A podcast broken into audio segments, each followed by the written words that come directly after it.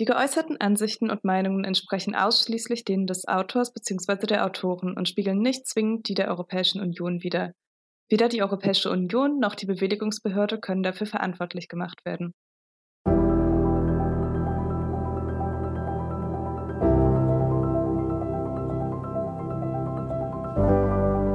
Die Landwirtschaft ist neben der Forstwirtschaft einer der einzigen Wirtschaftssektoren, die nicht nur Emissionen ausstoßen, sondern auch CO2 aus der Atmosphäre binden können. Solche oder ähnliche Aussagen hört man zuletzt immer öfter, wenn es um die Treibhausbilanz der Landwirtschaft geht. Die Hoffnung? Negative Emissionen durch die Bindung von CO2 aus der Atmosphäre sollen helfen, einen Teil unseres CO2-Ausstoßes auszugleichen. Dahinter stecken sogenannte natürliche Kohlenstoffsenken. Durch biologische Prozesse wie das Wachstum von Pflanzen wird CO2 aus der Atmosphäre zum Beispiel in Bäumen oder in Böden gespeichert, erklärt Franz Sinabel, Wirtschaftswissenschaftler am Österreichischen Institut für Wirtschaftsforschung, das kürzlich eine Studie zum Thema veröffentlicht hat. Die Landwirtschaft beschäftigt sich damit, äh, Pflanzen anzubauen, äh, zu ernten. Und äh, die Pflanzen haben die Eigenschaft, dass sie Kohlenstoff aus der Atmosphäre entziehen können. Sie nehmen nämlich CO2 aus der Luft auf und bauen diesen Kohlenstoff, sei es in Stärke ein oder in Zellulose und in andere Kohlenwasserstoffe die werden im Zuge der Ernte dann äh, von der Landwirtschaft äh, vom Boden entnommen. Aber weil die Pflanzen Wurzeln haben, verbleibt ein guter Teil äh, dieser Stoffe im Boden. Dass eine bestimmte Menge CO2 bzw. Kohlenstoff gebunden, aber auch wieder freigesetzt wird, gehört beim Anbau von Pflanzen also grundsätzlich dazu. Wie Simon Krämer, Experte für Ernährungssystem und Bodenpolitik, bei der Naturschutzorganisation NABU erklärt. Das Ziel muss es dann eigentlich sein, in der Landwirtschaft, die Art der Landbewirtschaftung so zu managen, dass wir eine netto positive ähm, Bilanz haben, also pro Jahr, pro Hektar immer mehr Kohlenstoff und Stickstoff im Boden verbauen und damit im Boden aufbauen, als wir im selben Jahr auch wieder freisetzen. Gelingt dies, können landwirtschaftliche Böden als Klimasenken wirken. Gegenüber technischen Anwendungen, mit denen CO2 aus der Atmosphäre gebunden werden kann, haben solche naturbasierten Lösungen aus Sicht von Bernhard Krüsken, Generalsekretär des Deutschen Bauernverbands, Vorteile. Diese natürliche Form der Kohlenstoffspeicherung hat gegenüber großtechnischen Systemen eben den Vorteil, dass sie energieeffizient abläuft. Ähm, äh, oder sich machen lässt und dass sie sich mit vorhandenem, mit vorhandener Technik, mit vorhandenem Wissen und vorhandenem Know-how machen lässt. Viele der landwirtschaftlichen Praktiken, die dazu beitragen, dass mehr Kohlenstoff im Ackerland gespeichert wird, haben außerdem noch weitere Vorteile für den Umweltschutz und tragen beispielsweise zur Biodiversität bei, wie Naturschützerinnen betonen.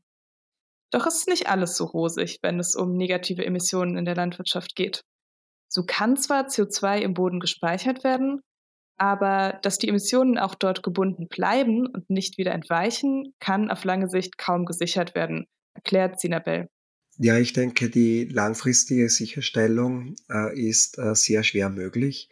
Ein wichtiger Grund dafür ist, äh, dass äh, in der Landwirtschaft äh, Geld verdient werden muss äh, und dieses Geld verdient man, indem Landwirtschaft betrieben wird und die Anreize kommen in erster Linie von den Märkten. Und ein zweiter, der wahrscheinlich viel stärker zum Tragen kommt, ist, äh, dass die Gefahr besteht, dass in einem wärmeren Klima die Fähigkeit äh, der Böden, Kohlenstoff zu speichern, erodiert, das heißt nicht mehr in dem Maß möglich ist. Welche Maßnahmen kann die Landwirtschaft nun konkret treffen, um Klimasenken aufzubauen? Der Schlüssel, um die Speicherkapazität des Bodens zu erhöhen, ist der Aufbau von Humus, also einer bestimmten Komponente des Bodens, die sich aus fein zersetzter organischer Substanz zusammensetzt. So also zum Beispiel Blättern oder anderen Pflanzenteilen, die zu Boden gefallen sind und sich dort zersetzt haben. Je höher nun der Humusgehalt im Boden, desto höher grundsätzlich dessen Aufnahmekapazität für CO2. Verschiedene Maßnahmen bei der Bewirtschaftung von Ackerflächen können dazu beitragen, den Aufbau von Humus zu fördern. Dazu gehört beispielsweise der Anbau sogenannter Zwischenfrüchte zwischen zwei Hauptsaisons. auch die Direktsaat, bei der ausgesät wird, ohne den Boden vorher zu pflügen, hilft, möglichst wenig Kohlenstoff wieder freizusetzen, erklärt Sinabel. Eine andere Maßnahme ist äh, beispielsweise Windschutzgürtel anzulegen oder Hecken im Ackerland.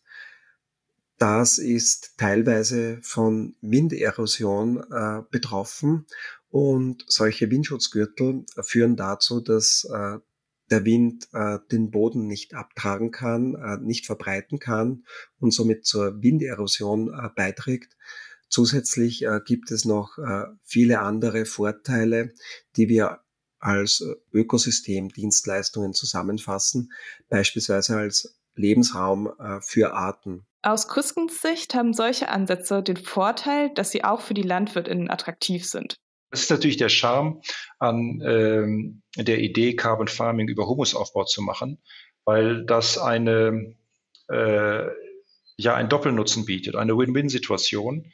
Ähm, klimaeffiziente Lebensmittelerzeugung braucht gute und fruchtbare Böden und ähm, Böden mit hohem Humusgehalt, humusreiche Böden sind fruchtbarer, nährstoffreicher und widerstandsfähiger gegen äh, Bodendegradation, Erosion, äußere sonstige Einflüsse.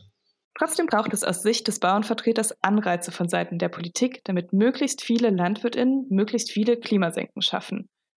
Tatsächlich ist das Thema Carbon Farming in Deutschland, aber vor allem auf EU-Ebene, politisch viel diskutiert. Im November schlug die EU-Kommission eine Verordnung vor, mit der EU-weite Regeln dafür festgelegt werden sollen, unter welchen Bedingungen beispielsweise LandwirtInnen behaupten dürfen, eine Kohlenstoffsenke geschaffen zu haben. Solche negativen Emissionszertifikate könnte ein Landwirt oder eine Landwirtin dann zum Beispiel an Unternehmen aus anderen Branchen verkaufen, die damit ihre eigenen Emissionen ausgleichen wollen, um ihre Klimabilanz aufzubessern. Der Vorschlag der EU selbst sieht jedoch keine finanziellen Mittel vor, um Carbon Farming Maßnahmen zu fördern. Simon Krämer dazu? Man kann nicht davon ausgehen in irgendeiner Weise, dass durch diesen Gesetzesvorschlag wesentlich mehr Geld in die Regeneration unserer Bodengesundheit fließt, denn die Projekte, die da sozusagen noch dann legislativ legitimiert werden sollen, die gibt es ja bereits und das Geld, das da reinfließt, fließt auch. Auch für Krüsken vom Bauernverband geht der Vorschlag noch nicht weit genug. Begrüßenswert findet er ihn aber trotzdem.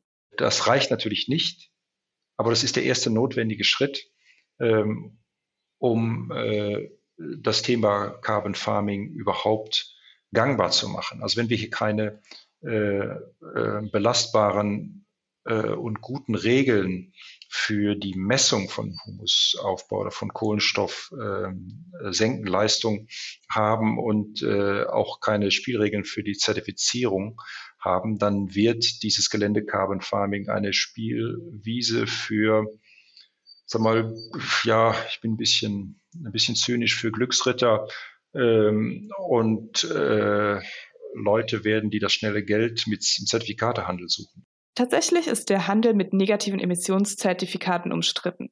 Wenn Firmen aus verschiedenen Branchen mit Zertifikaten aus der Landwirtschaft ihre Klimabilanz reinwaschen können, haben sie weniger Anreize, ihren eigenen CO2-Ausstoß von vornherein zu reduzieren. So die Befürchtung vieler Klimaschützerinnen. Doch um Carbon Farming möglichst stark voranzutreiben, brauche es alle verfügbaren Maßnahmen, staatliche Regulierung und Förderung, aber eben auch solche privaten Kohlenstoffmärkte, meint Simon Krämer vom NABU.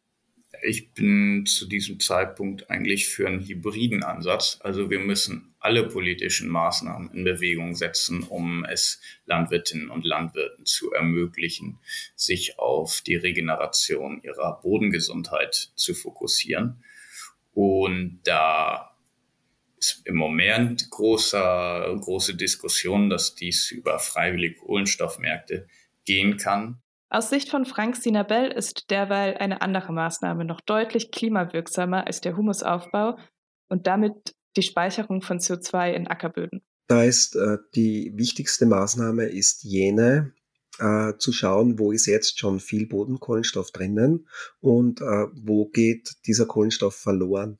Und da gibt es in ganz Europa, vor allem in Nordeuropa, viele Moorflächen, die landwirtschaftlich äh, genutzt werden. Und äh, im Zuge der Bearbeitung wird Jahr für Jahr eine große Menge an Kohlenstoff in die Atmosphäre freigesetzt. Auch Umwelt- und KlimaschützerInnen betonen immer wieder die Bedeutung der Moore fürs Klima. Viele Moorflächen, in denen große Mengen an CO2 gebunden waren, wurden in der Vergangenheit entwässert, um sie landwirtschaftlich nutzen zu können. Und äh, die erste und äh, zweckmäßigste Maßnahme wäre, diese Flächen äh, wieder aus der Produktion herauszunehmen äh, und äh, unter Wasser zu setzen, wie das ursprünglich war.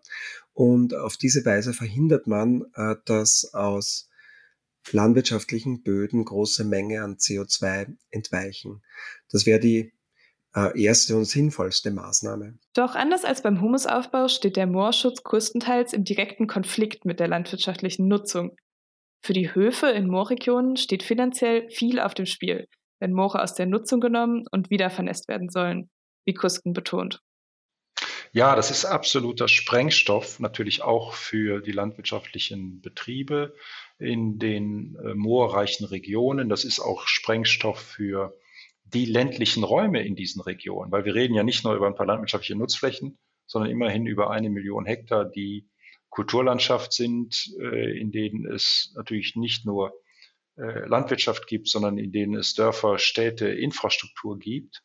Äh, und naja, es gibt Stimmen, die sagen, die volkswirtschaftliche Größenordnung eines völligen Ausstiegs aus der Nutzung von Moorböden sind fast so groß wie die des Kohleausstiegs. Besonders wichtig sei es deshalb, die betroffenen LandwirtInnen einzubeziehen und zu unterstützen, betont Kusken. Das Aktionsprogramm Natürlicher Klimaschutz, das Bundesumweltministerin Steffi Lemke Ende März vorstellte, schlage hier den richtigen Weg ein. Das Aktionsprogramm Natürlicher Klimaschutz setzt ganz klar äh, bei dem Thema Moore, Moorvernässung auf die Kooperation mit den Betroffenen, auf Freiwilligkeit und auf Anreize. Und das ist aus unserer Sicht ganz klar der richtige Weg, äh, weil über Verbote sozusagen die Menschen äh, von den Moorstandorten zu vertreiben, das wird nicht funktionieren. Darauf, dass die Landwirtschaft mit ihrer besonderen Fähigkeit zur Bindung von CO2 eine wichtige Rolle im Klimaschutz zu spielen hat, können sich schlussendlich alle einigen. Doch wie so oft gilt, der Teufel steckt eben im Detail. Auf Euractiv.de halten wir Sie natürlich weiter auf dem Laufenden zu allen Neuigkeiten rund um Carbon Farming und den Klimaschutz in der Landwirtschaft. Mein Name ist Julia Dahm. Bis zum nächsten Mal.